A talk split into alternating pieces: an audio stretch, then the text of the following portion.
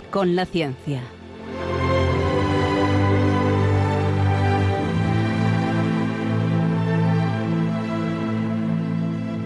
Dirigido por Javier Ángel Ramírez.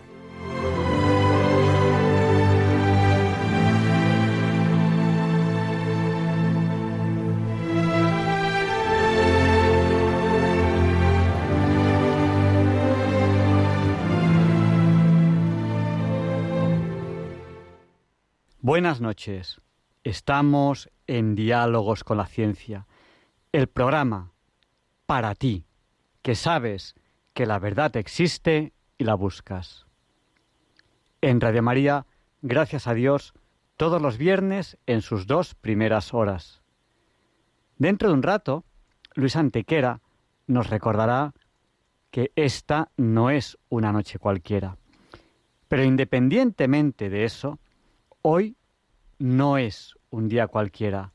Hoy es uno de los días más importantes del año.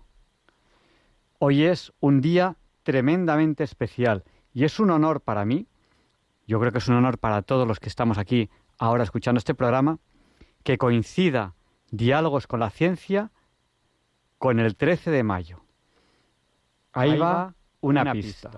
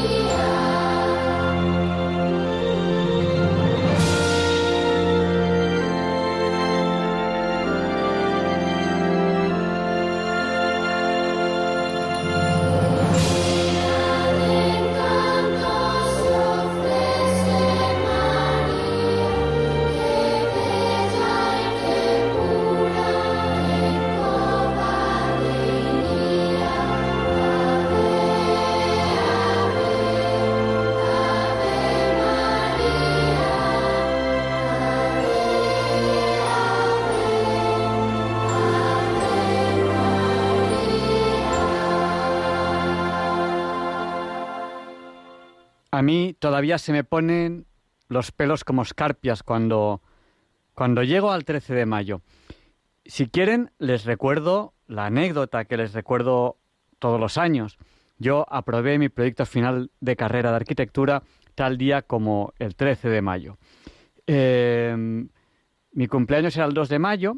el 2 de mayo siempre es fiesta en Madrid porque es mi cumpleaños. Pongan la excusa que pongan, realmente es porque es mi cumpleaños. Ellos cuentan otra cosa, pero no es así. Entonces, como el 1 también es fiesta, porque es el día de San José, pues ese año coincidía sábado, domingo 1 y 2. Cuatro días yo recuerdo los cuatro amaneceres trabajando en el despacho, porque yo presentaba el fin de carrera, creo que era el día 4 o 6, no me acuerdo muy bien. Y salieron las notas y había suspendido el fin de carrera yo en arquitectura. Yo pues me quedé un poco así, digo, bueno, pues habrá que volver a intentarlo y tal, y fui a la revisión. Y la revisión era tal día como hoy, 13 de mayo.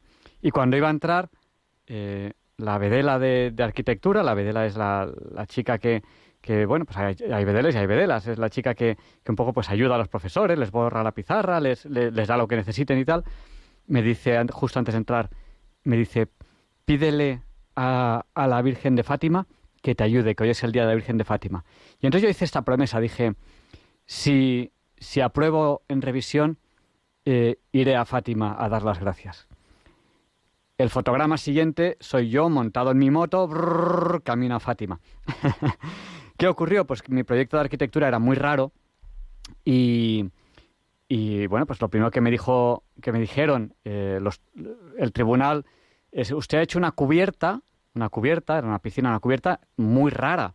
Eh, ¿Algún tutor de estructuras le ha dado alguna tutoría sobre la cubierta, a lo cual yo dije, mm, no, yo es que soy profesor de estructuras en la escuela de minas. y, ah, entonces les conté cómo funcionaba esa cubierta y, y aprobé. y nada, gracias a Dios y gracias a la segura intercesión de nuestra, de nuestra madre, de nuestra intercesora por excelencia, la Virgen María, pues yo creo que, que fue algo importante para que para que yo aprobase ese fin de carrera en arquitectura. Pero no solo eso, yo creo que, la Virgen de Fátima es una de las apariciones que la Iglesia reconoce más importantes. ¿no? Eh, a mí, desde luego, le, le, tengo mucha veneración y es una suerte que el programa de hoy coincida con 13 de mayo. Ya saben que pueden contactar con nosotros en cualquier momento en el programa a través del WhatsApp. Nuestro WhatsApp es el del 8. Recuerden que 8 por 8 es 64. Nuestro WhatsApp es el 64 9 888871. Se lo recuerdo, 64 9 888871. Un oyente que, que es Plácida de, desde Málaga eh, nos, nos, dice que visitaron Fátima eh, recientemente. Nos han saludado también Carmen y Pepe de Santander, Rosario de Sevilla, bienvenido de Salou, Chema, eh, que también saluda a su hijo Pablo, Giancarni, la, eh, madre de, Pablo, Rafael del Puerto Santa María, Plácida de Málaga, eh, Pedro y Maite de Nules, Pedro y su familia de Logroño, Pilar de Coria, Inma de Zaragoza, Raúl de Santander, Charo de las Arenas, Vizcaya, Catimari de Sapobla, Mallorca y más oyentes que iremos saludando a lo largo del programa. Sin más dilación, vamos a la entrevista de la semana. Hoy entrevistamos a una científica, es una entrevista que creo que les va a encantar. Prepárense porque allá vamos.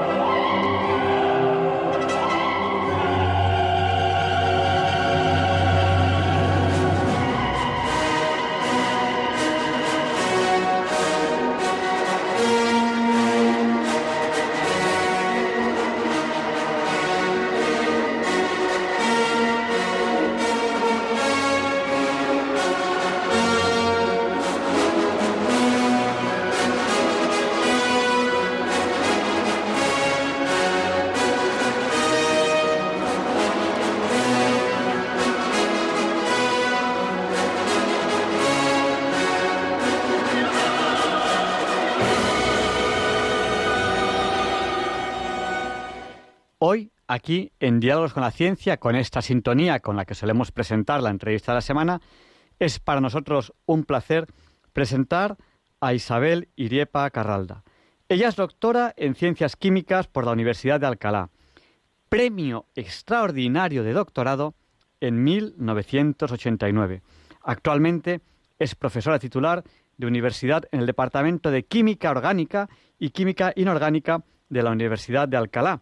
Está investigando en el diseño y síntesis de nuevas moléculas bioactivas para enfermedades como el Alzheimer, el ictus, la famosa, desgraciadamente, COVID-19, entre muchas otras enfermedades. Eh, buenas noches, Isabel. Buenas noches. Muchas gracias por la invitación a, a la entrevista. Cuando, cuando le dije a Isabel, vamos a buscar un título para la entrevista, ella me propuso un título muy sugerente, que es La cara y la cruz de la química en la vida de, una científica. Eh, es un título muy sugerente porque conociendo un poco tu carrera, hay cara y hay cruz. ¿Por dónde empezamos? Empezamos un poco por el principio. ¿Por qué elegiste química? Bueno, pues mm, realmente mm, a mí me gustaban mucho las matemáticas. Entonces estaba entre química y matemáticas, pero en Alcalá de Henares solamente se podía cursar química. Para cursar matemáticas tenía que ir a, Madrid. Entonces esto suponía pues un mayor gasto para, para mi familia. Con lo cual, pues eso fue lo que me hizo decidirme por química y desde luego no me arrepiento en absoluto de haberlo hecho. O sea que fue un poco mm, una elección entre las dos cosas y bueno, las circunstancias también del sitio en el que vives y el entorno. Mm. Eh, bueno, eres profesora eh, en la universidad, tienes faceta docente, pero también tienes faceta investigadora. Eh, ¿Cómo las compaginas ambas? Yo, yo debo reconocer que yo también soy profesor, que me cuesta porque mm, yo realmente, entre comillas, me queda poco tiempo para, para investigar. ¿Cómo lo haces? Porque realmente tú eres una gran investigadora. Has conseguido desarrollar eh, una carrera como investigadora de gran prestigio. ¿Cómo lo has hecho? Bueno, pues eh, ser docente no es fácil. Lo primero mm, se necesita vocación. O sea, el, ir todos los días a dar clase no se puede ir obligado. Es una cosa que, te tiene que gustar. Yo disfruto mucho con la enseñanza y bueno, pues muchas veces los alumnos mm, lo reconocen y eso pues te, anima para seguir adelante. Eh, me encanta transmitirles conocimientos y eso pues me lleva mucho tiempo. Además, pues eh, investigo. Entonces, eh, ¿cómo lo compagino? Pues a base de, de, hacer horas y horas extraordinarias. Muchas veces, bueno, pues eh, los fines de semana incluso, porque sí que es verdad que, que es, es muy demandante tanto la faceta investigadora como la faceta docente. Pero bueno, se puede. Y, gestionando bien el tiempo. Y como persona, eh, ¿qué te aporta cada una de ellas? ¿Tienes preferencia por alguna de ellas? ¿A qué hijo quieres más? ¿Al, de la enseñanza o al de la investigación? Pues esto es como cuando tienes dos hijos. Eh, quiero a los dos por igual. Todos, todos me aportan, eh, me aportan algo. Eh, la faceta docente, pues eh, el, contacto con los alumnos, siempre son gente joven. Siempre decimos que los profesores de universidad no envejecemos mmm, tan deprisa, porque siempre estamos en contacto con, con gente de la misma edad. Entonces es como si no pasara el tiempo. Al año siguiente vuelves a tener mm, alumnos de 20 años y al siguiente de 20 años. Entonces, pues pues esa faceta me encanta. La investigación, pues también, también. Eh, la cuestión está en que ninguna quede descompensada con respecto a la otra. Pero bueno, pues hay que gestionar muy bien el tiempo y además pues echar muchas horas. Bueno, y eh, al principio de la entrevista lo presentábamos como la cara y cruz de, de la vida de una científica. Cuéntanos un poco qué cruces, qué obstáculos te has encontrado a lo largo de tu carrera eh, como, como científica. Pues sí, la química me encanta, la química me ha dado, me ha dado todo, eh, lo que soy hasta este momento y esa sería la, la cara eh, de la química en mi vida. Pero mm, también me he encontrado obstáculos, obstáculos en el, el, el, obstáculo quizá más grande que me he encontrado pues fue una, una intoxicación que sufrí en el año 2003 un experimento que se hacía en el laboratorio, que no lo hacía yo, lo hacía otra persona, pues eso me produjo, me produjo una incapacidad laboral parcial que tengo reconocida, de tal manera que no puedo estar en contacto con, sensibilizantes, o sea, ni con ambientadores, ni con colonias, etcétera. Es lo que ahora se llama sensibilidad química. Entonces, eh, claro, yo tenía una carrera mm, científica pues bastante productiva, había dirigido cinco tesis, mm, cinco tesis doctorales, tesinas de licenciatura y mm, pues tuve este problema con lo cual eh, físicamente no estaba bien, pero anímicamente tampoco porque no pude volver a entrar en un laboratorio. ¿Y cómo, cómo, superas algo así? Porque una química que no puede entrar en un laboratorio es como, no sé, como un conductor de camión que le quitan el volante. ¿Qué haces? Efectivamente. Pero hay algo mm, que estaba ahí, que mm, las cosas a veces ocurren, no sé por qué. La cuestión estaba en que yo, además de, trabajar en el laboratorio, de ser sintética, hacía mm, diseño de fármacos en el ordenador. Aprendí gracias a que el jefe que yo tenía se fue a Estados Unidos y aprendió la técnica. Entonces, entre los dos la desarrollamos en España. Con lo cual, aunque no pude entrar en el laboratorio, pero pude seguir investigando por esa otra vía. Entonces, pues una hormiguita investigando, investigando, investigando, pues fue creciendo mi currículum y ahora, en estos momentos, de nuevo el laboratorio está abierto. Yo no entro a él, pero tengo doctores que están trabajando bajo mi supervisión. Entonces es algo como mm, es algo como que tenía que, que estar ahí para engancharme hacia arriba en vez de hundirme. Entonces, mm, bueno, pues pues algo hay que, que me hizo salir adelante. Eh, cuando te hemos presentado, pues eh, hemos dicho que recuerdo, si algún oyente pues a lo mejor no estaba escuchando en ese momento, que estamos entrevistando a Isabel Iriepa Carralda. Ella es doctora en Ciencias Químicas por la Universidad de Alcalá, premio extraordinario de doctorado 1989, que se dice pronto, eh, y ahora es profesora titular de universidad en el Departamento de Química Orgánica e Inorgánica y está investigando en el diseño y síntesis de nuevas moléculas bioactivas y pensando fundamentalmente para enfermedades como el Alzheimer, el ictus, el COVID-19, etcétera. Bueno, háblanos un poco de esos campos de, investigación, porque a algunos esto nos suena un poquito, pues no sé, como, como a chino, ¿no? ¿Qué, qué, qué hacéis ahí? Bien, eh, yo desde, desde siempre, desde que empecé mi carrera pues eh, siempre me he dedicado a la síntesis de compuestos, sobre todo mm, potencialmente fármacos. O sea, en los, principios, en mi doctorado, etcétera, eh, hacía bueno compuestos potencialmente analgésicos o antieméticos para los vómitos. Y últimamente sí que me he focalizado sobre todo en el Alzheimer. El Alzheimer, que es una enfermedad devastadora, bueno, pues estamos eh, ahí pues intentando saber cuál es el mecanismo por el que se produce esa enfermedad. Que, no, se sabe del todo, es muy complicado. No, no, no, no se sabe, porque es lo que nosotros llamamos eh, a nivel científico es una enfermedad multifactorial.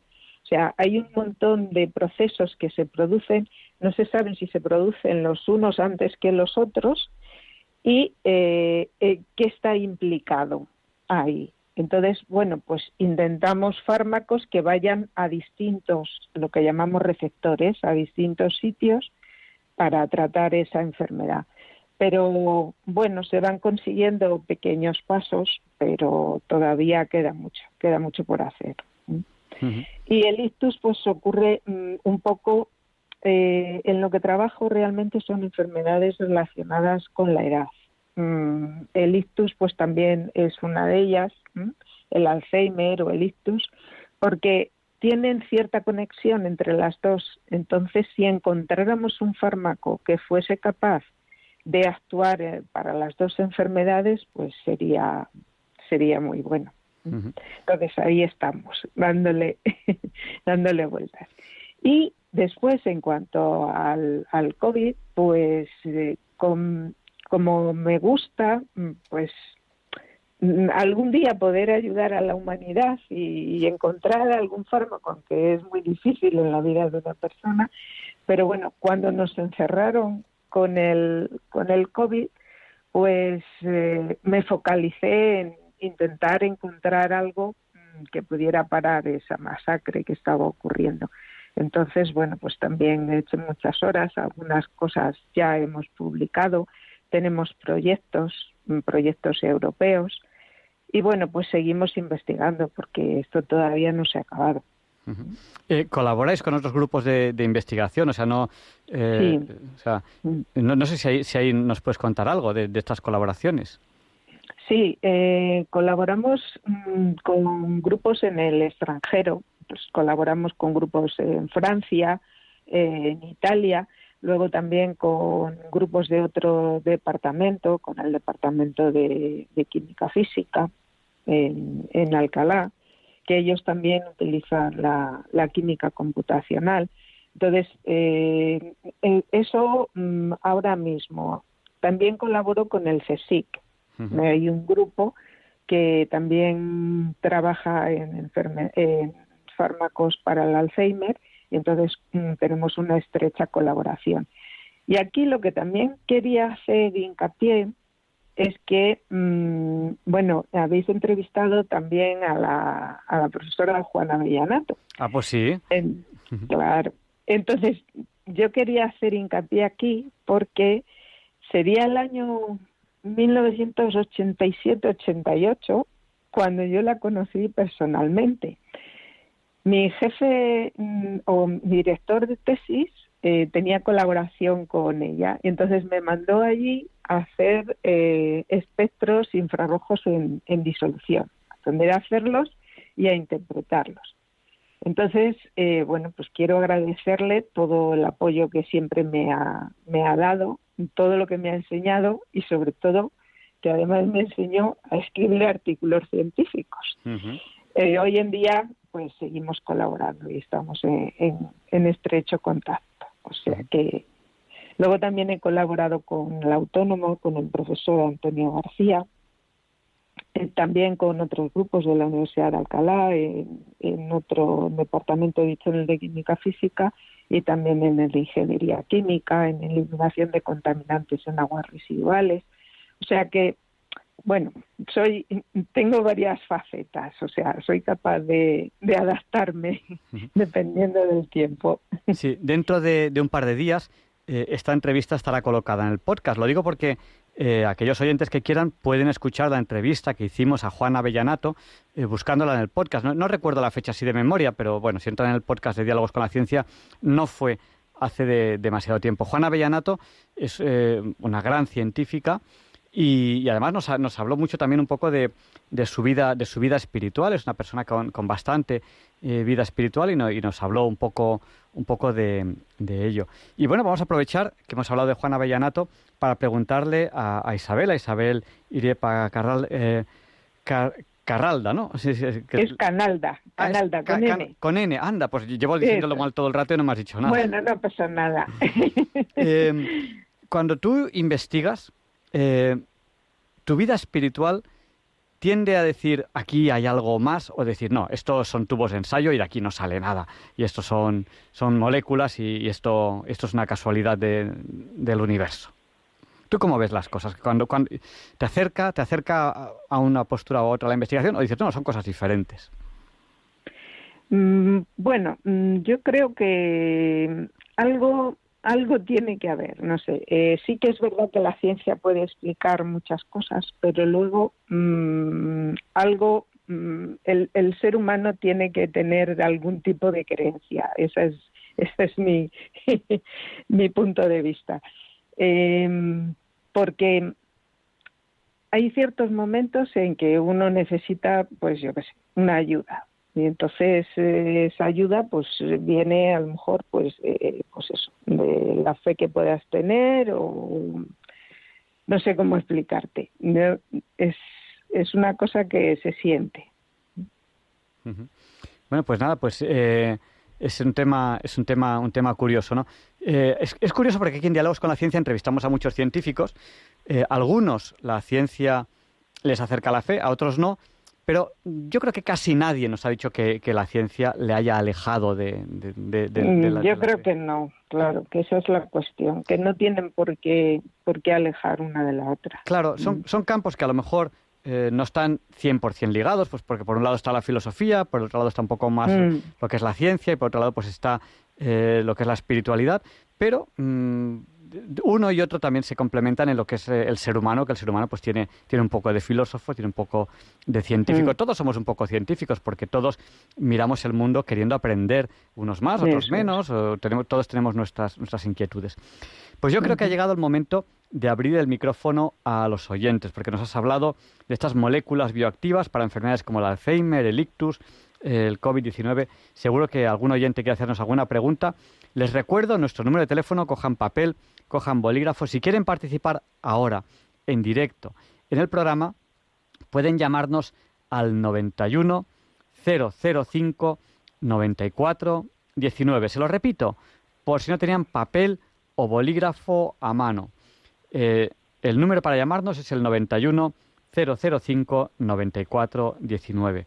Les recuerdo que Isabel Iriepa es eh, doctora, está dando clase en la Universidad de, Alcalá, en el Departamento de Química Orgánica y también de Química Inorgánica, y que es investigadora y que investiga en el diseño y síntesis de nuevas moléculas bioactivas para enfermedades como Alzheimer, ictus y COVID-19.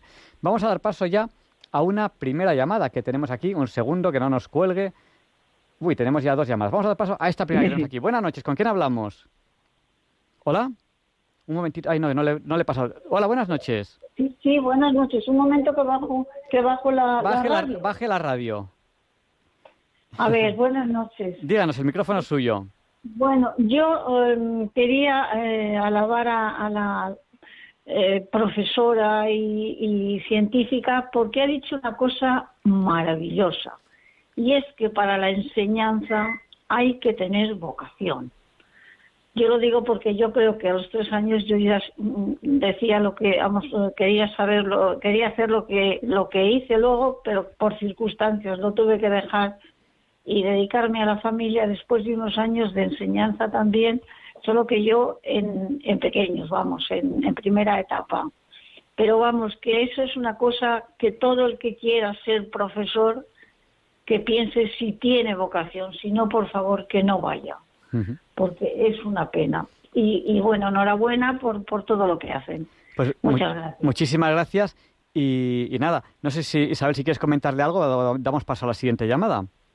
Bueno, mm, agradecerle que, que haya llamado y, que estoy totalmente de acuerdo con ella. Es algo que hay que tener o si no, mm, lo que he dicho, no se puede ir a dar clase eh, por obligación, hay que tener vocación.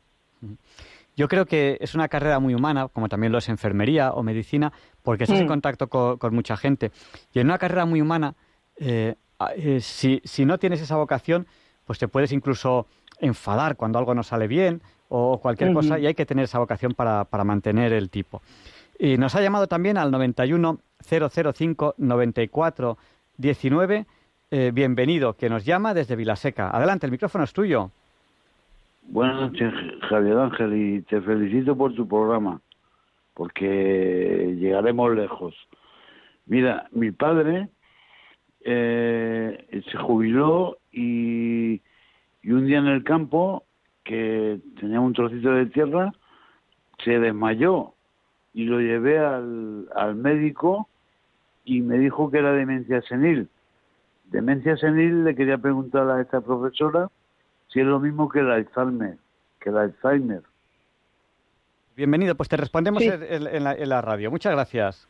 Vale, a ti, Javier Ángel, adiós. Buenas noches. Buenas noches, gracias por llamar. Mm, no tiene por qué ser lo mismo, demencia senil demencia senil que Alzheimer. Puede que exista una demencia senil, pero sin que sea la enfermedad de Alzheimer. Tiene unos rasgos muy característicos. Lo que pasa es que los síntomas son similares, pues se va perdiendo toda la, la conciencia, no se conoce, pero no es exactamente lo mismo. El Alzheimer es un tipo de demencia. Pues vamos a, dar paso eh, a Juan Carlos, que nos llama desde San Sebastián. Nos ha llamado al 91 005 9419. Adelante, Juan Carlos, el micrófono es tuyo. Hola, buenas noches. Bueno, soy un oyente habitual de este programa que me parece magnífico culturalmente. Yo tengo que decirlo con claridad que pretendo ser creyente, pero todavía no he merecido por lo visto ese don o regalo de Dios, pero me esfuerzo. Por eso escucho María, esos testimonios. En este caso, eh, como siempre que les escucho, estoy encantado con, con esa invitada, fantástica mujer, y decirle, comentarle que yo he sufrido hace tres años un ictus del que salí, gracias milagrosamente, sin, ningún efecto secundario, lo cual no sé si es habitual. Eh, yo esa es la pregunta que le quería hacer a la doctora. Mm. Muchas gracias. Pues muchas gracias, Juan Carlos. Ánimo en tu búsqueda. Mira, te voy a decir una cosa. Yo hoy estaba comiendo y... No habrá, no habrá molestado que haya dicho lo que he dicho, No, no, no, en absoluto. Aquí no molesta casi nada. Bueno, bueno, yo, además, todo respeto, ¿eh? Yo, no, no, yo, doy, yo doy paso a, todas las llamadas y nunca pregunto qué va usted a decir. Yo dejo a todo el mundo que, que, explique lo que considere oportuno. O sea, yo no...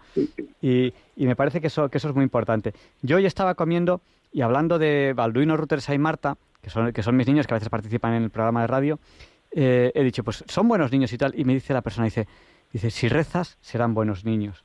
Y, y, yo, bueno, pues, eh, no sé, yo creo que, eso, que la fe, si la estás buscando, reza y, y el Señor algo hará. El Señor nunca, nunca se queda callado, algo hará. pues muchas gracias, Juan Carlos. Un abrazo muy fuerte y le damos paso a Pilar, que nos llama desde Madrid. Hola, buenas noches. Felicidades a ambos, ¿no? Y bueno, a todo el equipo, que tampoco, aunque no se ve, pero labor. Bueno, en primer lugar, pues decir que efectivamente no solamente para la enseñanza hay que tener vocación, sino yo creo que para todo, para el matrimonio, si eres, tienes que ser una buena madre o un buen padre, en fin, yo creo que la vocación es prioritario en todo profesión, en toda profesión o, o de tipo de trabajo que sea. Y luego, pues le quería preguntar con hacer a la doctora, eh, por cierto, magnífica como todos los que pasan por ahí, pues le quería hacer la, una siguiente unas preguntas. Vamos a ver. La primera, pues por ejemplo, eh, ha, ha, hablado del Alzheimer, ¿no? Es decir, con distintos tipos de, de demencia que se asocian al Alzheimer, pero hay diferencias, ¿no? Bien, entonces Mm, con respecto a la, Alzheimer, eh, con respecto a lo que es la esquizofrenia, eh, que decían que como en, en, ambas enfermedades hay una inhibición que podía dar resultado cualquier fármaco que se eh, averiguara eh, para mejorar la, el Alzheimer, que también podía mejorar en algo la, la, la esquizofrenia, ¿es cierto? Eh, bueno, eh, puede que algunos de los, de los fármacos en concreto para el Alzheimer pueda mejorar la esquizofrenia. El problema es que ahora mismo no hay fármacos que curen el Alzheimer. Solamente hay cinco fármacos que se dan para aliviar mm, los síntomas y para retrasar un poco, porque como no se sabe exactamente cómo se produce, entonces no hay ningún fármaco que en estos momentos cure. Con, todo lo que se está investigando no es nada fácil y no existe ningún fármaco en este momento para el Alzheimer. Eh, vamos a dar paso, que nos ha llamado también al 91-005-9419, a Fátima. Adelante, Fátima, el micrófono es suyo. Hola, buenas noches. Yo les doy la enhorabuena por el programa de todos los jueves, que no me lo pierdo. Mm, ha dicho una señora una cosa que yo estoy totalmente de acuerdo, que para ser maestra hay que tener una gran vocación. Yo he estado 45 años siendo maestra. Lo mejor que me ha pasado en la vida ha sido eso. Cuando me jubilé, lo pasé fatal.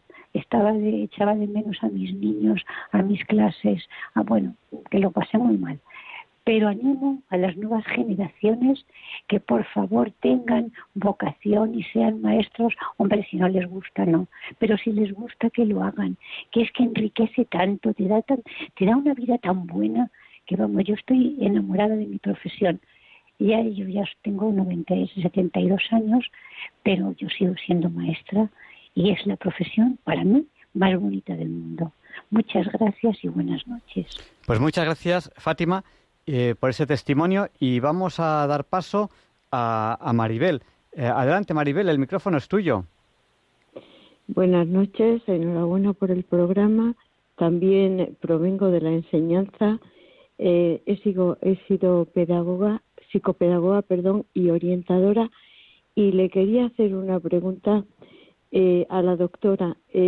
¿Hay alguna conexión entre el ictus y la desconexión interior eh, de una persona consigo misma y el, y el estrés oxidativo? En el Alzheimer, mm, uno de los mecanismos que, que actúan para que se produzca la enfermedad es el estrés oxidativo. El hecho de que se produzcan radicales libres es una de los de los de las hipótesis que se que se proponen para que se produzca el Alzheimer. En cuanto al ictus, el ictus va por otro mecanismo. El ictus puede ser hemorrágico o bien puede ser que lo que se produzca es un trombo, o bien que se rompa lo que la vena y se produzca la salida de sangre, o bien eh, que sea un trombo, con lo cual en ese momento no pasa oxígeno a esa zona del cerebro y entonces esa zona del cerebro ya no funciona y si pilla pues un brazo, una pierna, etcétera, pues se queda que eso ya no se recupera. Depende del tiempo. Lo que preguntaba el otro señor es que eh, si el ictus lo, lo cogen muy a tiempo, por eso ahora hay unidades de ictus donde se les lleva a los enfermos rápidamente, porque si se les pone el tratamiento, aunque solo hay un fármaco, para el ictus, por eso nos seguimos investigando. Entonces, eh, eso hace que se revierta rápidamente y deja muchas, mm, puede no dejar secuelas o muchas menos que si ha estado durante mucho tiempo esa parte de los, del cerebro sin oxígeno. Pues vamos a seguir dando paso a llamadas. Eh, si no me equivoco, acabamos de darle paso a Maribel. ¿Es así, no, Maribel? Sí. Vale, pues entonces ahora nos toca María, que nos ha llamado al 91 005 94 19. Adelante, María, el micrófono es suyo. Pues mira, voy a preguntarle a la doctora que tengo una prima de 94 años y de día está muy bien, pero a partir luego de las 8 de la tarde ya se va un poquito.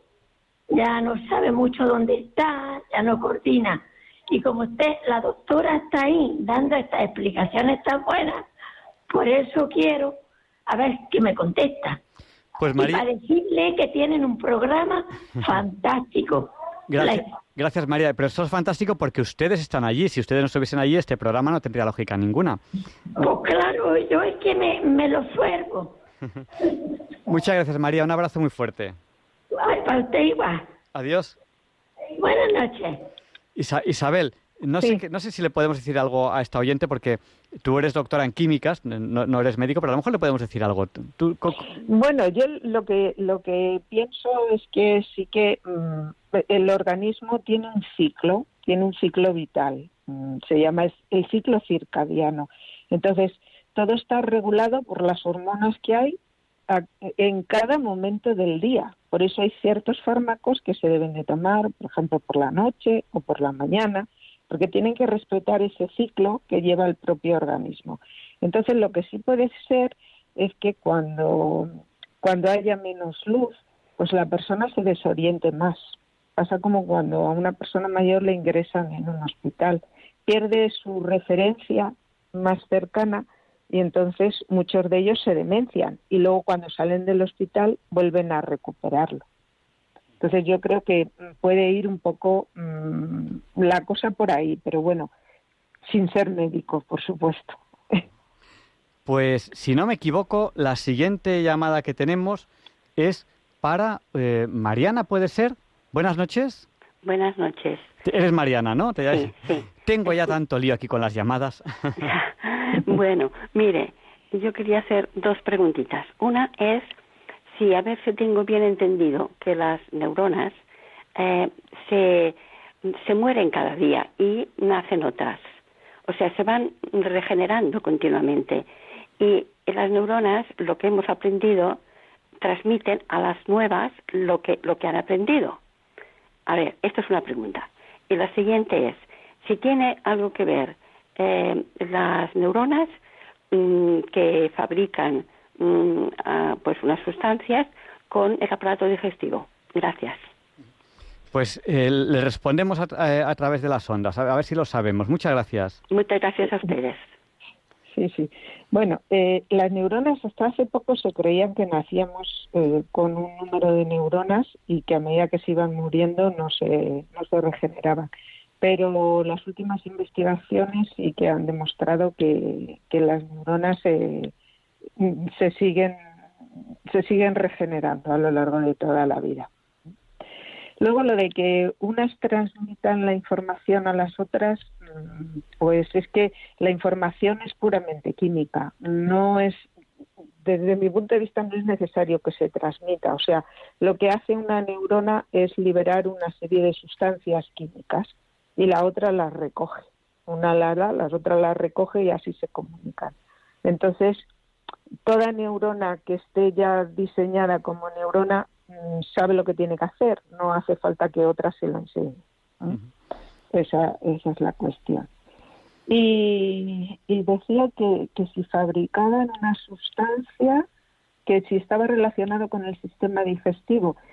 En el organismo mm, todo está relacionado, pero no porque realmente las neuronas mm, tengan algo que ver con el, con el aparato digestivo, sino que la neurona que esté en esa zona del cerebro, si regula en esa zona el aparato digestivo, pues ahí sí que existe conexión.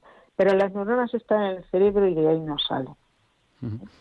Pues Isabel, yo creo que, hay que ir terminando la, entrevista porque el tiempo se pasa volando. Fíjate, ya es la, ya es la una, la una menos cuarto. Sí, sí, a mí se me ha hecho muy corto. Sí, es que, es que eh, yo creo que Aquí es donde Albert Einstein debió descubrir la de la relatividad del tiempo, porque uno entra a la radio, empieza el programa y de repente es casi la una. Sí, sí, no, no, yo no, la verdad es que estoy muy a gusto. No eh, pues hoy en, la, hoy en la entrevista de, de, de, la semana hemos entrevistado a Isabel Irepa, ella es doctora en Ciencias Químicas por la Universidad de Alcalá, premio extraordinario doctorado en 1989 Actualmente es profesora titular de universidad en el Departamento de Química Orgánica y Química Inorgánica de la Universidad de Alcalá. Solo con haberle preguntado qué diferencia la química orgánica de inorgánica nos va para una entrevista entera, o sea que eso ni, se lo he preguntado. Eh, actualmente está investigando en el diseño y síntesis de nuevas moléculas bioactivas para enfermedades, hemos hablado de Alzheimer, ictus, COVID-19 bueno, yo creo que podríamos terminar haciendo un resumen a lo mejor de esta entrevista. Ahora nos, resumirá ya lo que considero oportuno. Nos ha hablado de por qué eligió química como, carrera, nos ha hablado un poco de su faceta como profesora, de su faceta investigadora.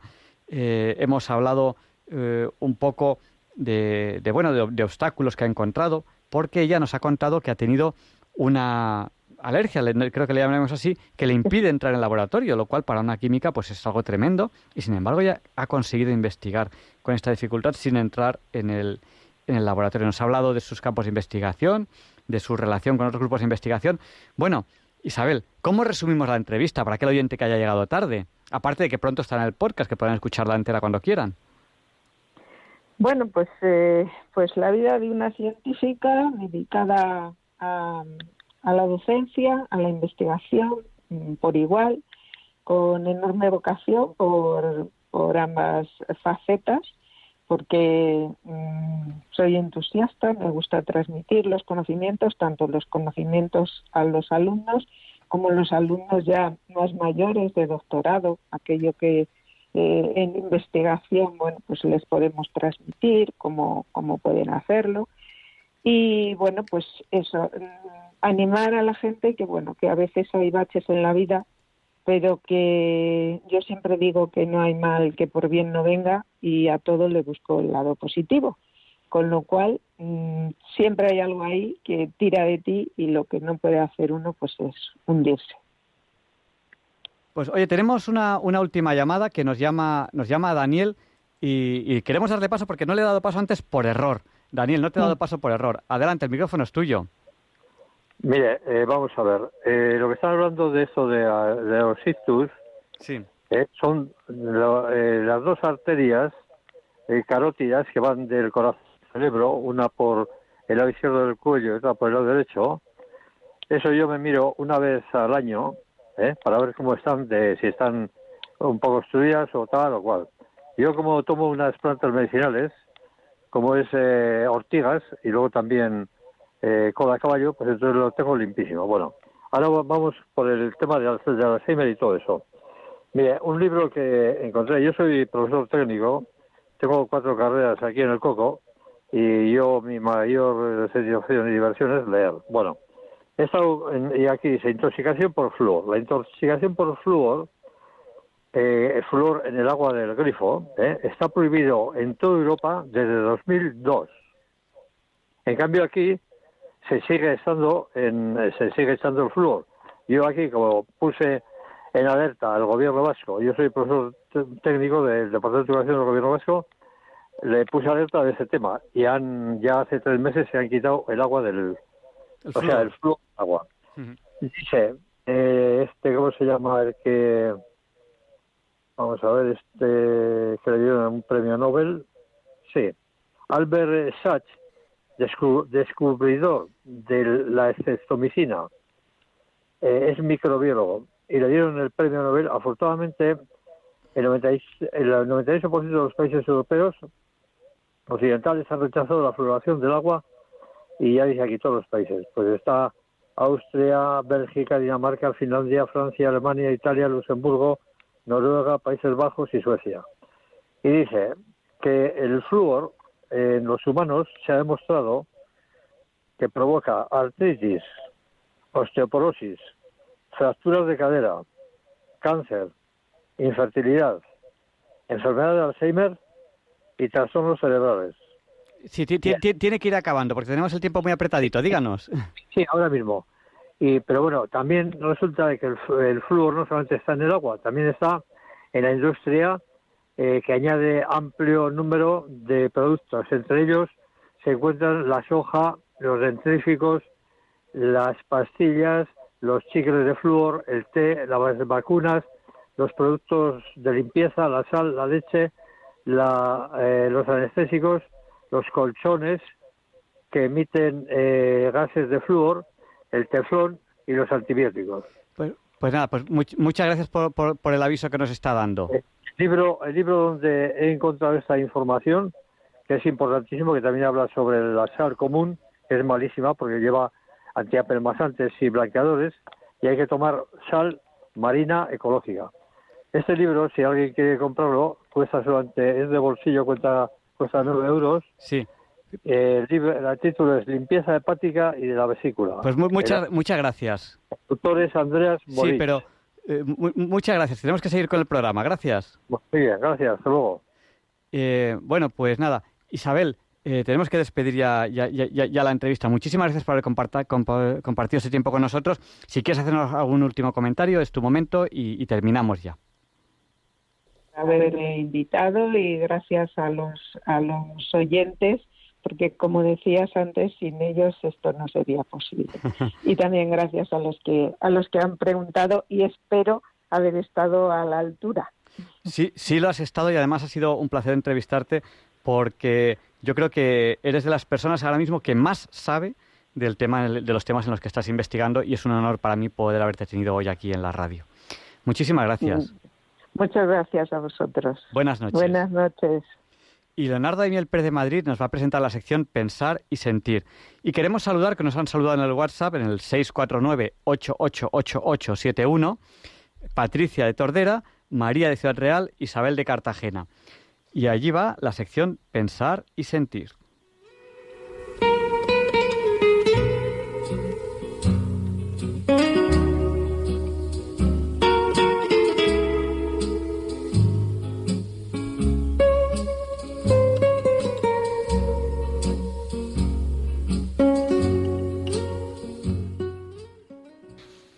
Buenas noches, queridos oyentes de Radio María.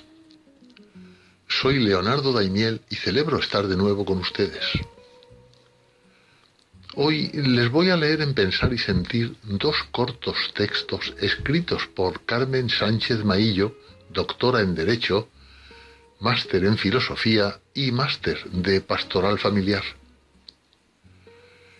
El primero de ellos lo ha titulado La receta familiar y en él reflexiona sobre una situación que nos resulta muy conocida y muy entrañable, como es la cocina en familia, con su capacidad de generar una buena parte de esa plenitud que todas las personas necesitamos. Dice así, las cosas sencillas, mil veces repetidas en el hogar, tienen el efecto estalactita en la memoria y en el corazón de los receptores, intérpretes y ejecutores de pequeñas costumbres que se repiten en una familia. Son pilares sólidos e invisibles de una identidad, de un modo de abordar la realidad que procede del hábito, la fidelidad y la constancia. En una familia, una forma natural de tradición es la que ofrece la cocina Cocinar es un acto de duración determinada, con un objetivo claro, alimentar a los comensales, pero sabemos que no acaba aquí y que su origen siempre se comprende mirando hacia atrás. Cocinar en familia es remontarse, es volver e iniciar, es un modo de encontrarse, de entregarse sirviendo. En la sociedad española, que durante siglos fue austera por humilde, en unas pocas décadas el desarrollo ha podido sustituir en muchos lugares un modo de comer que estaba decantado por las generaciones anteriores.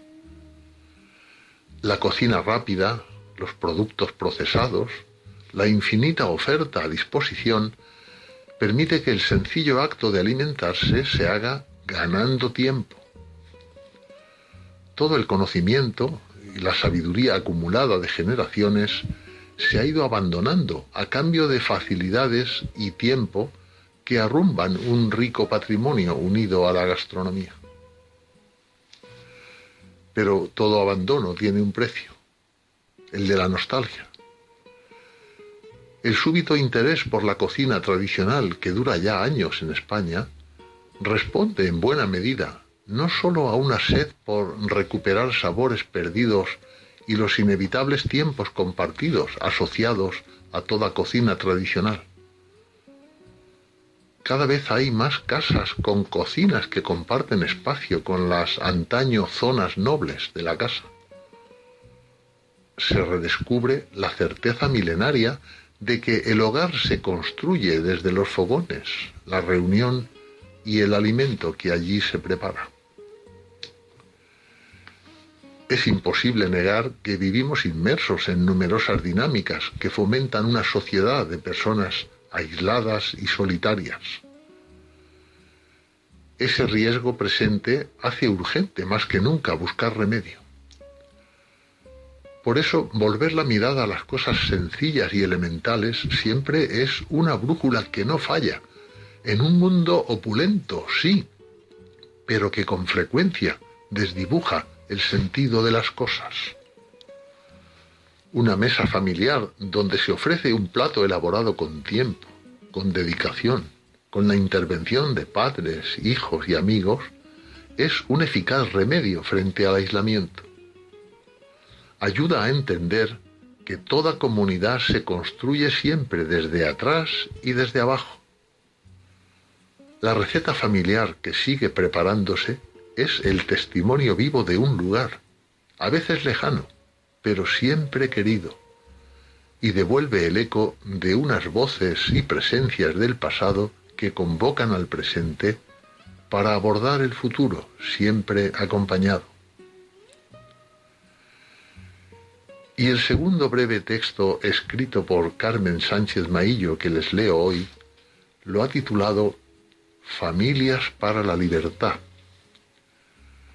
Con su mismo estilo cercano y certero, nos hace pensar y sentir sobre el principio y el final de la vida, dos situaciones inevitables por las que pasamos todas las personas.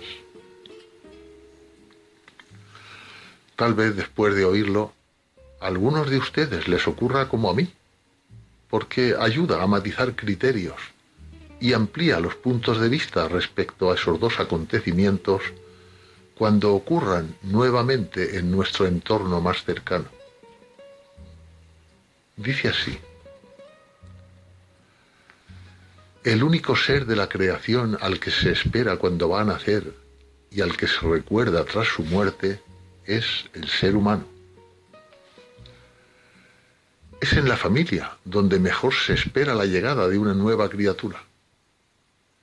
Se abre un tiempo de espera compartida, de vigilia tensa y no exenta de preocupaciones en el sinuoso horizonte de esperanza que surge con la vida en ciernes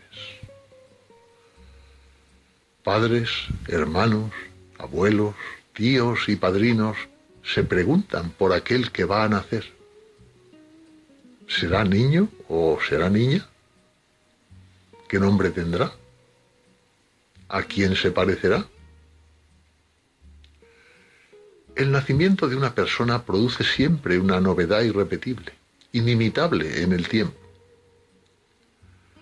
un ser nuevo entra a formar parte de nuestra vida. Se entromete sin pedir permiso y para siempre en la vida de sus padres y hermanos, cambiándolo todo. La aparición del rostro del recién nacido suscita una avalancha de sentimientos y preguntas sobre la vida de aquel ser en aquellos que le esperan. Y cuando una persona cercana fallece, se produce una adversidad de una naturaleza distinta a cualquier otro infortunio para sus seres queridos. En vez de una presencia nueva, se abre un sendero de ausencias, cuyo único remedio es la memoria y la certeza de la vida tras la muerte. Nacimiento y muerte son, desde tiempos inmemoriales, tareas que desbordan al individuo tienen una dimensión netamente comunitaria. Demandan ambas una compañía. El ser humano no nace solo, ni debe morir solo. La mujer es el único mamífero que siempre ha necesitado ayuda para la asistencia en el parto. Este diseño biológico apunta a la necesidad esencial de compañía cuando nace una persona humana. Del mismo modo, nadie quiere voluntariamente morir en soledad. La agonía y la muerte de un ser querido son momentos donde la humanidad se pone en juego. El cuidado a los ancianos en sus momentos finales es un momento crucial y definitivo para toda persona. En la antigüedad se valoraba sobre todas las virtudes la llamada pietas, aquella virtud que se manifestaba en la gratitud y lealtad ante deudas que son impagables, que no se pueden devolver, y que se dirigía a la familia, la patria y los dioses. La familia es una clase de sociedad que es proporcionada a nuestra condición de seres únicos, irrepetibles, insustituibles.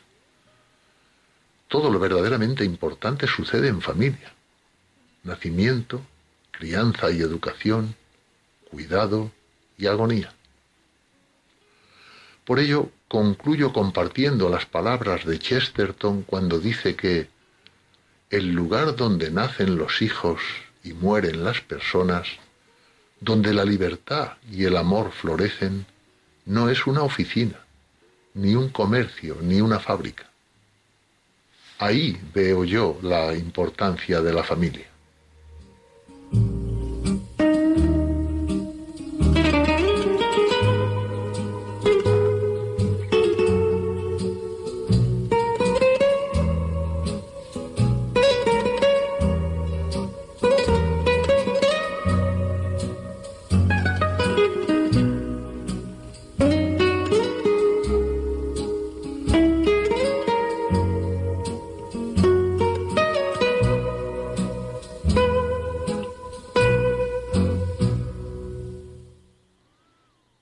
Muchas gracias, Leonardo, por habernos ayudado esta noche a pensar y sentir.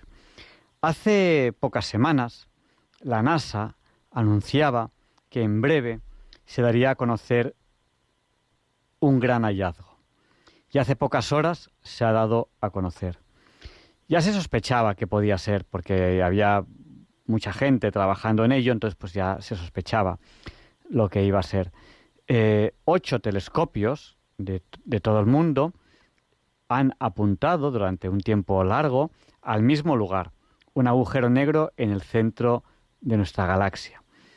Eso hace que conceptualmente sea como un telescopio del tamaño de la Tierra, porque están tomando datos desde puntos muy distintos y es como, como haber creado un gran telescopio. Y se ha captado una imagen de un gran agujero negro supermasivo. ¿Qué dice supermasivo? Pues que tiene mucha masa, del orden aproximadamente de 4 millones de veces la, masa del, Sol. Ese agujero negro se llama Sagitario A, está en el centro de, nuestra galaxia, está a 27.000 años luz de, aquí, lo que quiere decir que si la luz fuese para allá tardaría 27.000 años. Y es una imagen que han podido ver en varios medios de, comunicación y dicen, es, luz. Dice, pero ¿cómo se puede ver luz si de un agujero negro no puede salir nada, ni siquiera la luz? Porque es luz que no sale del agujero negro, son los gases que caen dentro del agujero negro, por decirlo de alguna manera, y esos gases eh, mm, emiten esa luz en su caída, pero a partir de una franja ya no se ve, porque a partir de una franja esa luz que emiten los gases ya no, es capaz de salir del agujero negro. También hay luz que desvía esa, esa tremenda gravedad extrema que produce ese, ese agujero negro. Y, y ahí lo que se ve es esa luz y esa desviación del espacio, o más que desviación vamos a llamarle deformación, esa deformación del espacio y del tiempo. Tiene tanta masa que se deforma el espacio y se deforma el tiempo.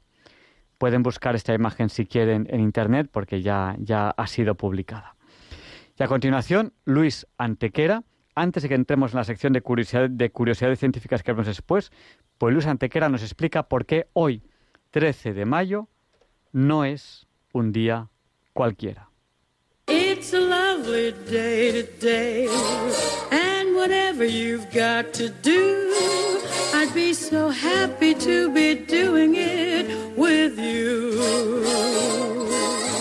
But if you've got something that must be done, and it can only be done by one, there is nothing more to say except it's a lovely day for saying it's a lovely day.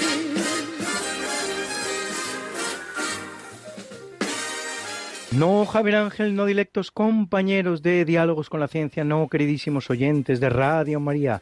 Claro que no es un día cualquiera, ningún día es un día cualquiera y este 13 de mayo que nos disponemos a comenzar ahora mismo, tampoco porque en fecha tal, pero del año 461, en el marco de los intentos del emperador romano Mayoriano de recuperar un imperio romano que se limitaba ya a la península itálica, Dalmacia y parte de las Galias y había perdido el resto del Mediterráneo, tiene lugar en aguas españolas la batalla de Cartagena entre la flota romana y la de los vándalos de Genserico, saldada con la fácil victoria de esta última, por cuanto que la mayoría de los generales romanos estaban sobornados. Con la derrota, Roma abandona toda esperanza de recuperar el norte de África.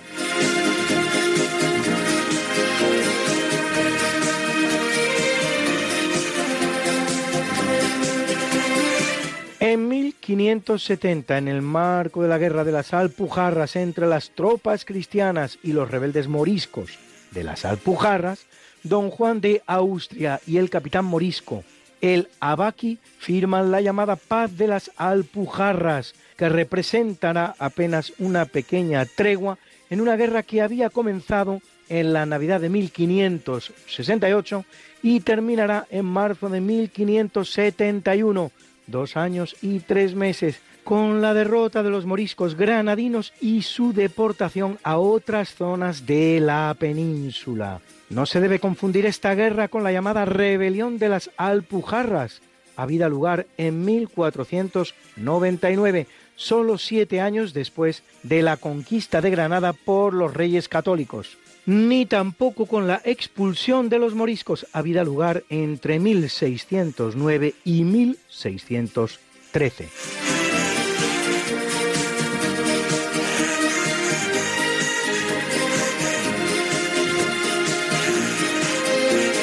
En 1787 el inglés Arthur Phillip zarpa del puerto de Portsmouth, en Inglaterra, con una flota de 11 barcos llenos de convictos para establecer la primera colonia de presidiarios de Australia. A partir de ese momento y hasta 1868, 806 barcos trasladarán unos 165.000 presidiarios a la isla prisión continente. Allí no recibían la libertad, sino que eran sometidos a trabajos forzados en régimen de auténtica esclavitud de la que sólo salían al expirar su condena. Hoy se estima que un 10% de los australianos son descendientes de esos convictos, muchos de cuyos descendientes acabarán componiendo la aristocracia y la alta burguesía australianas. De acuerdo con lo que serán las pautas de la colonización británica, en Australia y en América, hoy apenas un 3% de la población australiana es aborigen, con mestizaje prácticamente cero. Compárese con el 20% de indígenas puros existentes en México y el 70% de mestizos. Luis, Luis, Luis. ¿Qué pasa, Mariate? ¿Les has recordado ya a nuestros oyentes lo de nuestro programa? Hija, qué susto. Pues no, la verdad. Pues hay que hacerlo, Luis. Sí, amigos, porque todos los jueves a las 5 de la mañana, Luis Antequera, que es mi marido y esta servidora, estamos de nuevo con ustedes contándoles más y más historia, pero historia de la buena, con mayúscula, en el programa Esta no es una semana cualquiera, y con la mejor música. Mariate, es que a esas horas no están despiertos muchos de nuestros oyentes. Pues para todos aquellos que tienen la mala costumbre de dormir por la noche, Siempre pueden entrar en el podcast del programa. Esta no es una semana cualquiera. Acuérdense, esta no es una semana cualquiera. Y escucharlo a la hora a la que más les guste escuchar la radio. Pues ya lo saben amigos, esta no es... Una semana cualquiera. Con Mariate Aragonés. Y Luis Antequera. La historia como es. Y no como nos gustaría que fuera.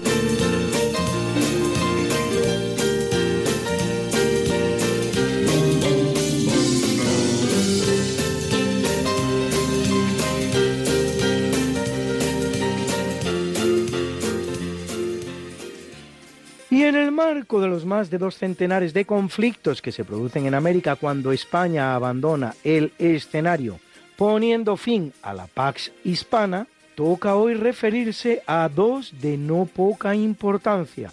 De un lado, en 1830, una corte de notables reunida en Quito y presidida por el general Juan José Flores, acuerda que Ecuador se independice de la llamada Gran Colombia, acabando así con la gran realización alcanzada en América por Simón Bolívar. Y en 1846 las tensiones entre México y Estados Unidos, derivadas de la anexión estadounidense de Texas un año antes, llevan al Congreso norteamericano a aprobar una declaración de guerra contra su vecino hispánico del sur. Comienza así la guerra mexicano-estadounidense, que culminará el 2 de febrero de 1848 con la firma del Tratado de Guadalupe Hidalgo, por el que México pierde más de dos millones de kilómetros cuadrados de su territorio, la mitad del que tenía entonces y Estados Unidos no solo gana ese mismo territorio, sino que obtiene así su acceso al Pacífico. En esta guerra, hoy día bastante desconocida, se dirimía en realidad si la gran potencia del siglo XX iba a ser hispánica y católica o por el contrario anglosajona y protestante, con el resultado de todos conocido.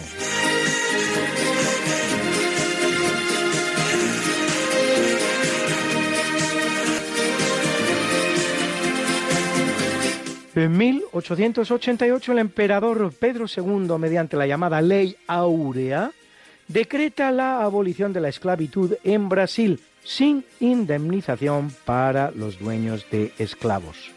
La esclavitud había sido abolida en México en 1810, en el Reino Unido en 1834, en Francia en 1848, en Perú y en Portugal en 1854.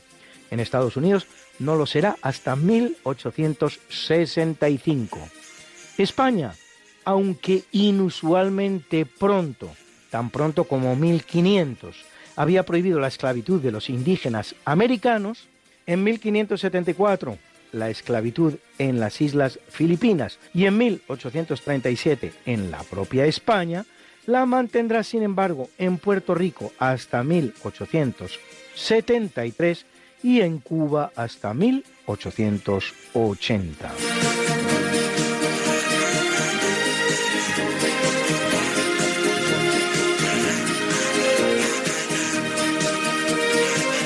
En 1917, en la ciudad portuguesa de Fátima, la Virgen se aparece a tres pastorcillos por nombre Jacinta, Francisco y Lucía dos Santos. Los dos primeros morirán muy jovencitos, Francisco en 1919, Jacinta en 1920, por cierto, de gripe española los dos, una gripe que, como se sabe, es, de hecho, estadounidense, no española. Lucía, en cambio, alcanzará la edad de 97 años, volviendo a recibir una aparición de la Virgen en 1929 en la ciudad española de Tui. Las apariciones fatimenses en número de seis se prolongarán hasta el 13 de octubre del mismo año. En 2017, con Lucía ya fallecida, el Papa Francisco canoniza a los pastorcitos Francisco y Jacinta, en tanto que Lucía tiene todavía pendiente su proceso de beatificación.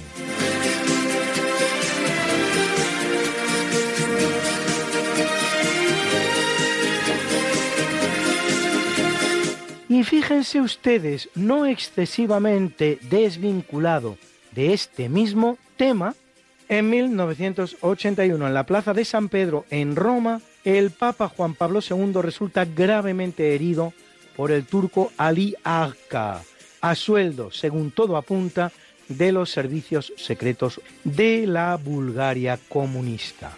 Agca había asesinado dos años antes a Abdi Ipeksi, editor de un periódico turco de izquierdas, siendo condenado a prisión de por vida de la que conseguirá fugarse. Apenas dos años y medio después, el 27 de diciembre de 1983, Juan Pablo II visitará a Akka en prisión y lo perdonará públicamente. Una vez que en 2010, después de 19 años, saliera de prisión, Akka se ha dedicado a realizar declaraciones a cada cual más extravagante, desde su conversión al catolicismo a la acusación de que era el ayatolá iraní Khomeini el que le había ordenado matar al Papa y a la profecía de que el mundo habría de acabarse antes de que terminara el siglo XX. En 2013 publica su autobiografía con el título Mi avevano promesso il paradiso, la mia vita e la verità sull'attentato al Papa.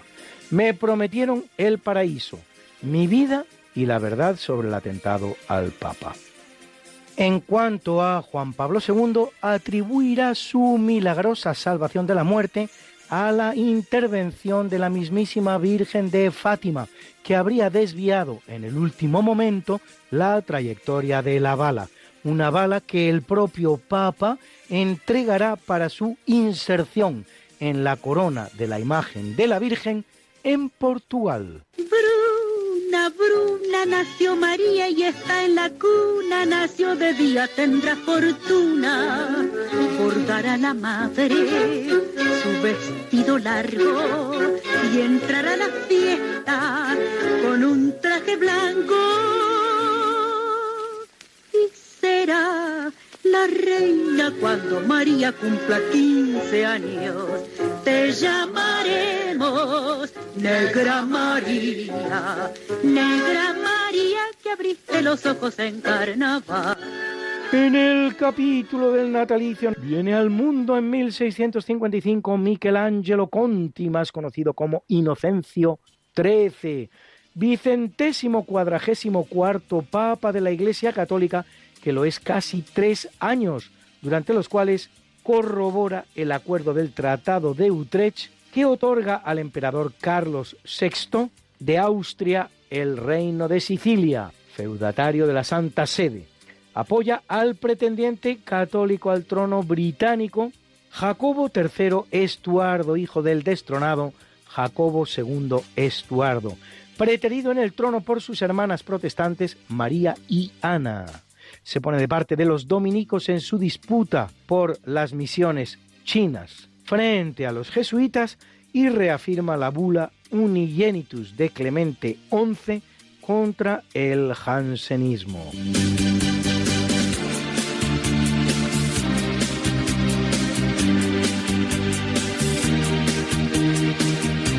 Ve la luz en 1767 un rey muy desgraciado, Juan VI de Portugal, apodado el Clemente, rey del llamado Reino Unido de Portugal, Brasil y Algarve, representante del absolutismo, tendrá que lidiar con el liberalismo rampante y con la continua injerencia en los asuntos portugueses de España, Francia e Inglaterra. Huido a Brasil con la invasión napoleónica en la colonia americana, se enfrenta a nuevas revueltas liberales y en 1821, terminado que han las guerras napoleónicas, se ve obligado a volver a Portugal. Su esposa, Carlota Joaquina de Borbón, hija de Carlos IV de España, conspira contra él en favor de su país natal. Su hijo Pedro proclamará la independencia del Brasil y su otro hijo, Miguel, se revela para deponerlo. Finalmente morirá envenenado.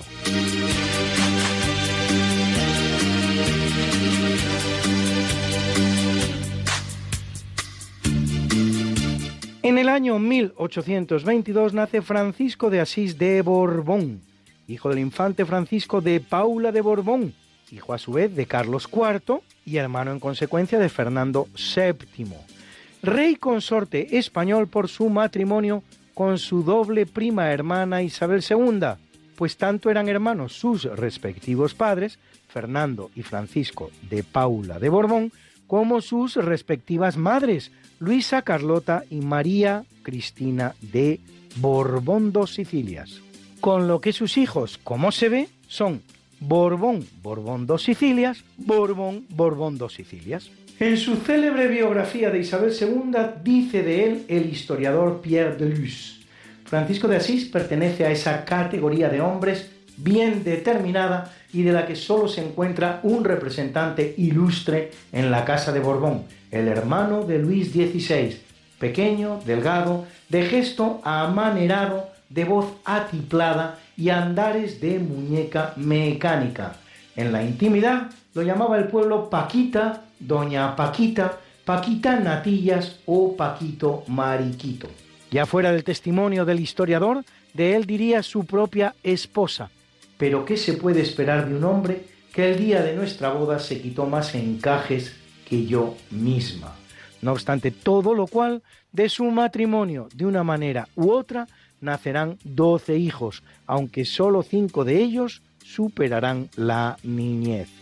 Derrocada Isabel II en 1868 por la Revolución Gloriosa, que traerá sucesivamente una nueva dinastía a España, la de los Saboya, y una república, Francisco dejará de convivir con Isabel y pasa a Épinay-sur-Seine, donde fallecerá en 1902. Curiosamente, más adelante terminará convirtiéndose en el vehículo por el que los derechos dinásticos que pueda reclamar el carlismo reviertan en la casa reinante en España.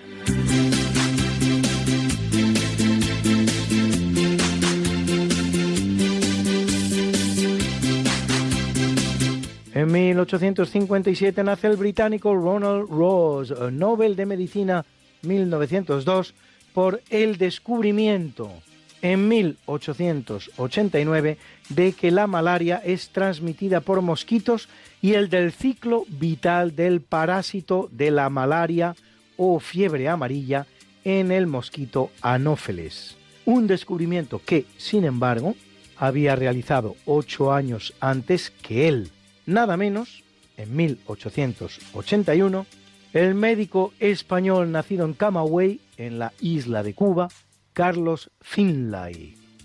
Así se escribe la historia.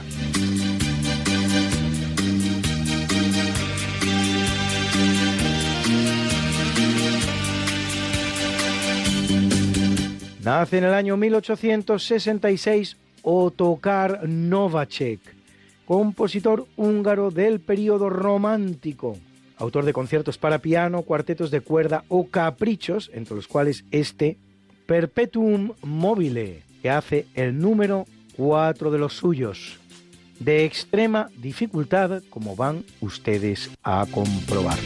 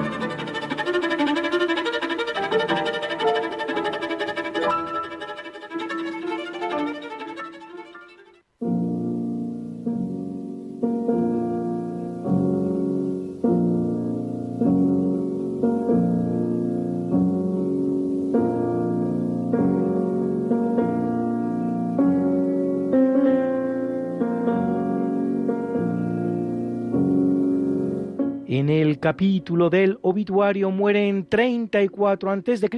Salustio, historiador romano, uno de los más importantes historiadores latinos autor de obras como La Conjuración de Catilina o La Guerra de Yugurta.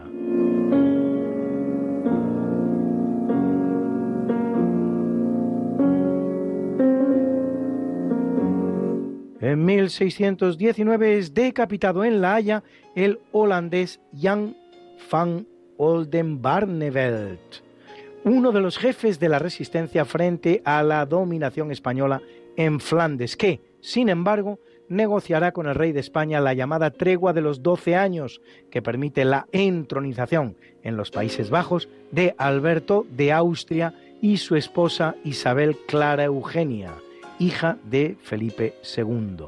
No lo es, decapitado, ni por orden de Felipe II, ni de los nuevos monarcas Habsburgo, sino bien al contrario de Mauricio de Nassau, el autoproclamado monarca holandés, aunque Holanda no obtendrá su independencia de España hasta el final de la Guerra de los 30 años en 1648.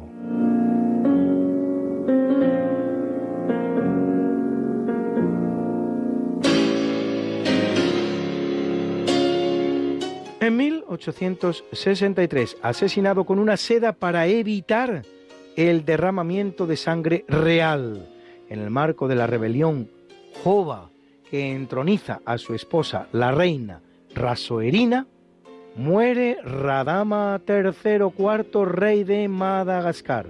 El motivo de la rebelión es su acercamiento a Francia, lo que a su muerte dará excusa a esta para intervenir en la gran isla africana, en la que tras una larga guerra, conseguirá establecer un protectorado en 1885. Hasta 1960 no logrará Madagascar su independencia de Francia.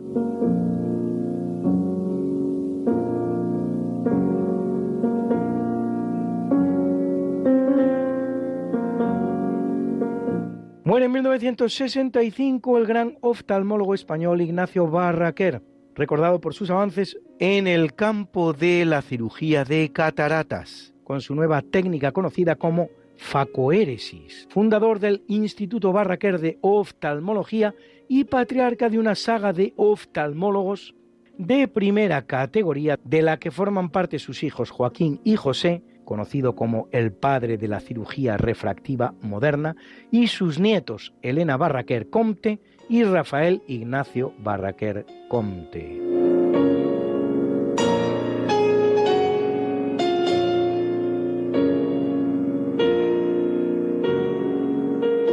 Y felicitamos hoy al actor norteamericano Harvey Keitel, protagonista de filmes como El piano, que cumple 83, y al gran cantante también estadounidense Stevie Wonder, ciego de nacimiento, como tantos otros grandes músicos, que cumple 72 y lo celebra con nosotros con este popular I just called to say I love you. Solo llamaba para decirte te quiero.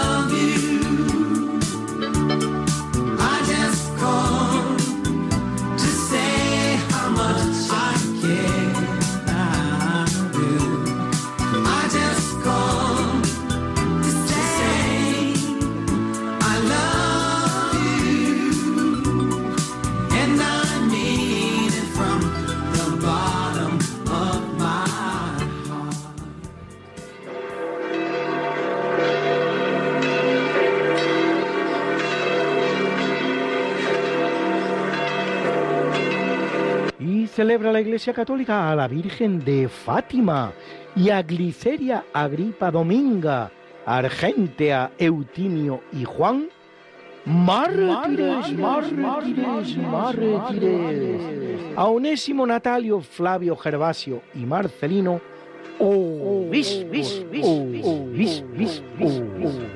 a Pedro Nolasco, fundador, fundador, fundador de la Orden de los Mercedarios y a Juan Silenciero, Andrés Huberto Furnet, Pedro Regalado, Mucio, Sergio y Valeriano, confesores, confesores, confesores.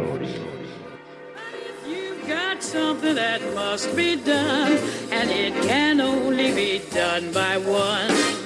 There is nothing more to say.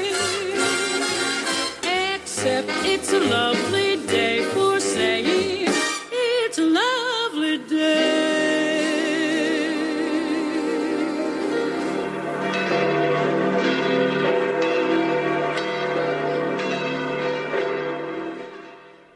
Y tenemos ya aquí al profesor José Manuel Amaya, con el cual vamos a hablar de curiosidades científicas. Eh, buenas noches, José Manuel. Buenas noches, Javier Ángel. Pues mira, tenemos unos 15 minutillos para hablar de curiosidades científicas y si te parece bien a continuación damos paso a los oyentes. Muy bien. Estábamos empezando a hablar el último día un poquito de antropología y ahí lo dejamos, ¿no? Efectivamente, efectivamente. Estábamos hablando de antropología o más bien de paleoantropología, que la palabra viene paleo antiguo, antropos hombre, y de lógica, explicación racional del hombre antiguo.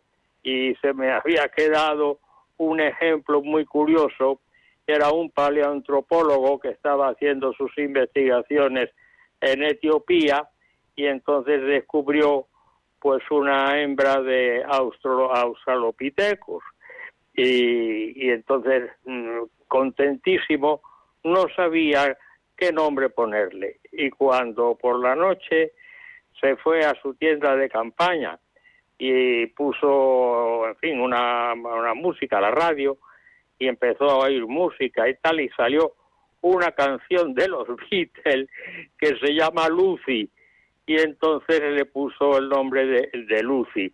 decía que era la, la Eva africana. Este paleoantropólogo se llamaba, eh, bueno, no me, no, me acuerdo, ah, sí, Don Johansson, Don Johansson, y, y quedó encantado, evidentemente. Bueno, bien, esto, en la naturaleza hay que distinguir muchas cosas, ¿no? Pero hay tres cosas que son bien distintas, que son las cosas inanimadas y luego las cosas animadas. Entre las cosas inanimadas son los minerales. Y entonces tenemos lo que se llama en su agrupación el reino mm, esto, mineral. Y luego tenemos las cosas que tienen vida. Y en las cosas que tienen vida tenemos el reino vegetal y el reino animal. Bien, pues entonces nos vamos a fijar en el reino animal. Y ah, se hace una clasificación que es la siguiente. Reino, tipo, clase, orden, familia, género, especie y variedad. Bien. Bueno, pues vamos a intentar llegar hasta el hombre. Bien. Porque tiene también su clasificación. Entonces el hombre pertenece al reino animal, eh, tipo vertebrado, clase mamífero, reino tipo clase, orden primates, superfamilia antropoideos, eh, subfamilia hominoideos, género Homo, eh, familia, género, especie Homo sapiens y variedad Homo sapiens sapiens. Bueno, pues ya tenemos la clasificación dentro del reino animal de, del hombre. El, el Homo sapiens sapiens, que significa el hombre que sabe que sabe. Es decir, el hombre que tiene conciencia de sí mismo. Eh, procede, el, primer ser humano tuvo lugar en, en África y procede del, eh, eh, científicamente, estoy hablando, científicamente, procede del Australopithecus que data de hace unos 6 millones de años. Australopithecus significa el mono austral. 6 millones de años va evolucionando y llega a, los 3 millones de años en donde aparece la primera especie llamada Homo habilis, primera especie de ser humano, Homo habilis que también algunos paleoantropólogos le denominan Australopithecus habilis, porque no se producía una distinción clarísima entre uno y otro. Entonces, tres millones de años y aparece en África, porque también en los australopithecus tenemos dos especies, Australopithecus africanus y Australopithecus afarensis. El Australopithecus africanus, su nombre lo dice, aparece en África. África en aquella época, ¿eh? Hace 6 millones de años, incluso hace 3 millones de años, cuando aparece el Homo habilis, era un vergel. Era, vamos, una maravilla en todos los sentidos, en todos los aspectos de la vegetación, del agua, de los mares, en fin, un vergel extraordinariamente bonito y eh, confortable. De modo que tenemos la primera especie de ser humano, el Homo habilis. ¿Y por qué se le llama habilis?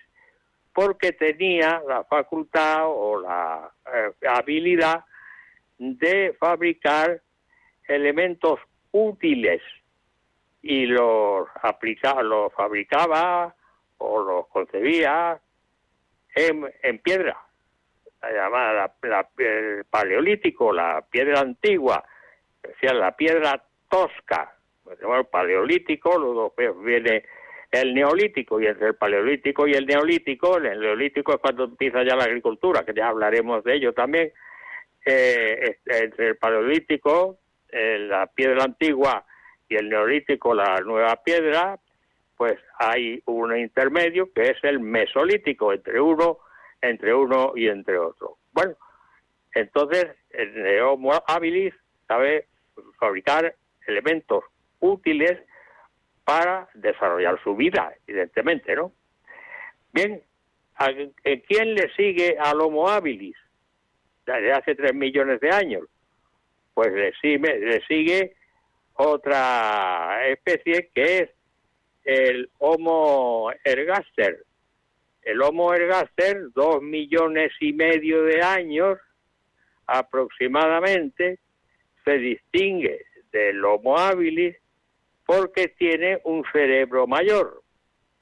Y entonces este, además de fabricar elementos útiles en piedra, sabe fabricar también refugios, es decir, eh, para, para guarecerse, para meterse dentro y librarse de las, eh, de, las eh, circunstancias externas. ¿eh? el, la evolución esta siempre se produce porque el cerebro no es que aumente de tamaño, pero sí aumenta, evidentemente, bueno, solamente de tamaño, también, aumenta en que tiene muchas más neuronas, muchas más eh, conexiones neuronales, muchos más axones, es decir, que tienen la evolución un cerebro mayor. Y esta, esto tiene una medida, que es el coeficiente de encefalización, que relaciona la superficie del cerebro con el volumen y con la masa. Es complicado a, veces dentro de la paleontología eh, la, estructura del coeficiente de encefalización pero siempre que pasamos de una especie a otra, la diferencia es que tiene un cerebro mayor. De manera que te habla el, Homo habilis, Homo ergaster, Homo antecesor, 800.000 años, que este es el, el de Atapuerca. Y después del Homo antecesor llegamos a una especie muy particular y muy importante, que es el Homo erectus y nos situamos ya en unos 500.000 años, medio millón de años aproximadamente, según las fuentes que tengo yo, evidentemente. ¿Y qué particularidad tiene el Homo e-, e-, erectus? Pues una particularidad importantísima, y es que sabe hacer fuego. Mm, bueno, nos, unos dicen inventar fuego, no, el fuego ya estaba inventado. El fuego ya existía porque en, las tormentas que se producían y en, los árboles que existían en aquella época caían rayos y se podía eh, y podía arder un bosque, por ejemplo, ¿no? Y entonces e, ese fuego se imaginaban los seres humanos de entonces que tenía un carácter divinoide, que era una especie de castigo que le venía del cielo, de las, de las alturas. Pero claro, él, el hombre de aquella época, el Homo erectus, no sabía cómo hacer fuego. Y mira por dónde que lo aprendió. Pero ¿cómo lo aprendió? Lo aprendió por casualidad. Ortega y Gasset tiene un libro maravilloso y que yo recomiendo a todas las personas que me están oyendo, que se llama Meditación de la Técnica. Y entonces Ortega hace una distinción eh, en las distintas clases de técnicas.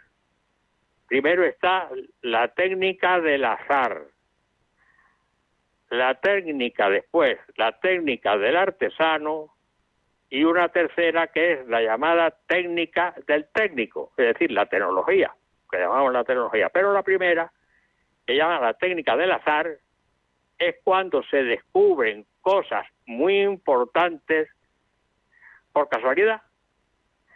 Y ahí encaja precisamente la aparición de la forma de hacer fuego, no la invención del fuego, porque el fuego ya está inventado, sino la forma de hacer fuego. José Manuel, tenemos, si queremos, si queremos dar paso a los oyentes, tenemos que darles paso ya, porque tenemos apenas tres o cuatro minutos para, para, para las llamadas. Que, que, pasen los oyentes, adelante. Pues si quieren participar ahora en Diálogos con la Ciencia, tienen que llamarnos. Quedan muy poquitos minutos. Tienen que llamarnos ahora al 91 005 94 19. Se lo repetimos por si no tenían a mano papel o bolígrafo. Si quieren participar ahora en Diálogos con la Ciencia, quedan apenas dos o tres minutos de programa, tienen que llamarnos al 91 005 94 19.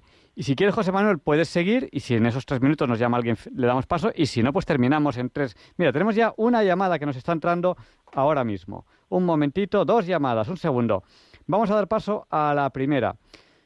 Buenas noches, ¿con quién hablamos? Don Vicente de Córdoba. Buenas noches, don Vicente, adelante, el micrófono es suyo. Sí, la antropología cabalística.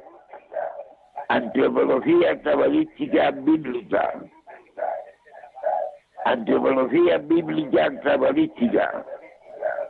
Un judeo cristiano la hizo en Barcelona en el año 1972. Tiene que apagar la radio, don Vicente, que si no se oye un eco tremendo y casi no le entendemos. Yo no le he entendido nada.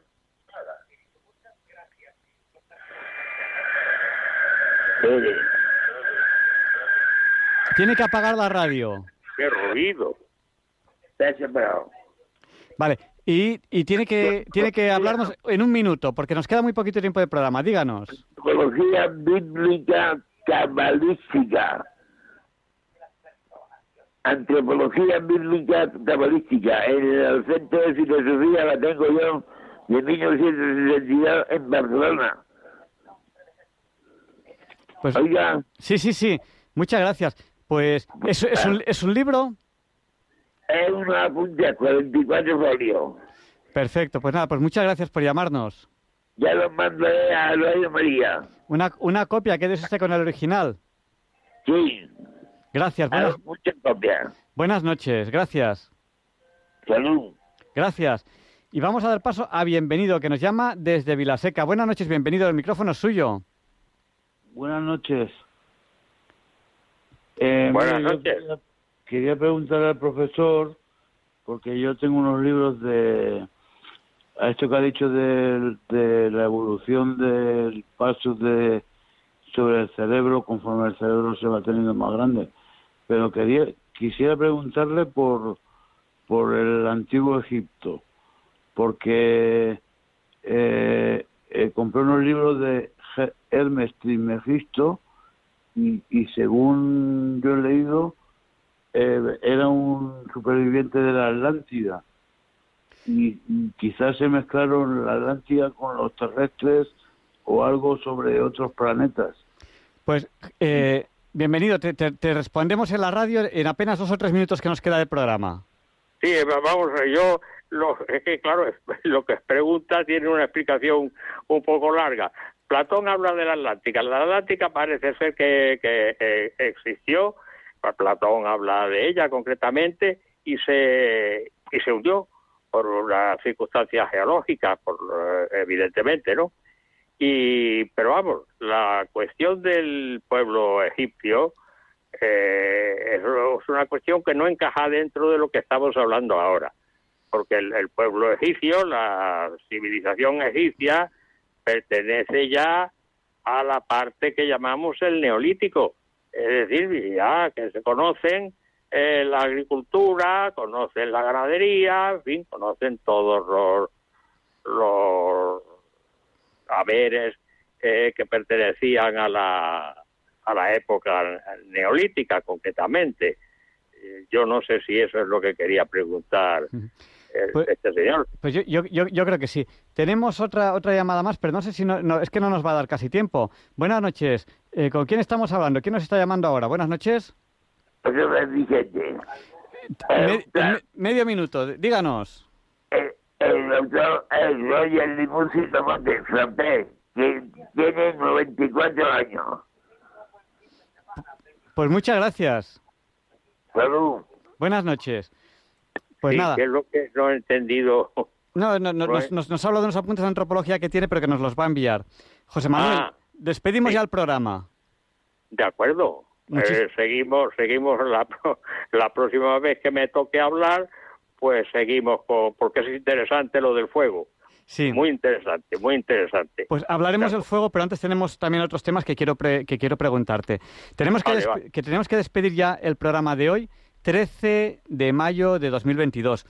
No nos olviden... La Virgen, de Fátima. Sí, hemos empezado el programa con eso. Sí. Un, abrazo, José Manuel. Muchas gracias. un abrazo, Javier Ángel. Buenas noches. Hasta luego. Adiós. Adiós, gracias. Les esperamos la semana que viene, si Dios quiere. No falten. No nos olviden en sus oraciones. Tengo una intención muy importante para el 28 de junio. Recen por mí. Se lo agradeceré. Y Cómo no, siendo el mes de mayo, les pondremos la salve, la salve rociera. Le pediremos a San Juan Pablo II que interceda por nosotros para que se nos libre del mal. Y les esperamos la semana que viene. No falten. Muchísimas gracias. Y creo que no tenemos la sintonía de despedida, así que despido yo mismo. Es ahí, sí, aquí la tenemos. Si no, despedía yo mismo el programa. Yo estoy dispuesto a todo. Buenas noches.